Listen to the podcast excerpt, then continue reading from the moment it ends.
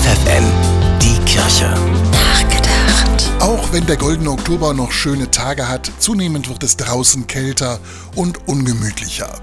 Regen tropft auf Dächer, platscht in Pfützen, der Wind pfeift um die Häuser, Kragen hochschlagen, schnell rein in die Wohnung, Heizung aufdrehen.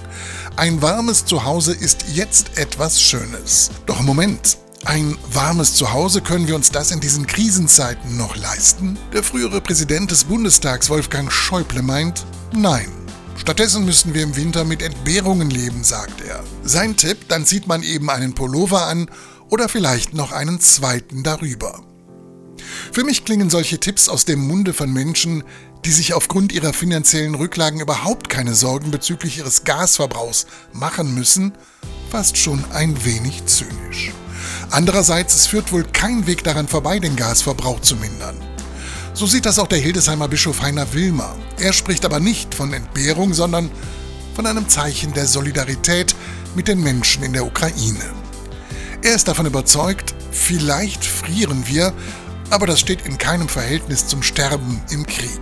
Ein Argument, das ich viel eher annehmen kann als den Pullover-Tipp von Schäuble. So gesehen drehe ich im Winter die Temperatur in meinem Wohnzimmer gerne etwas runter und trage einen dicken Pullover. Werner Tups, FFN, Kirchenredaktion.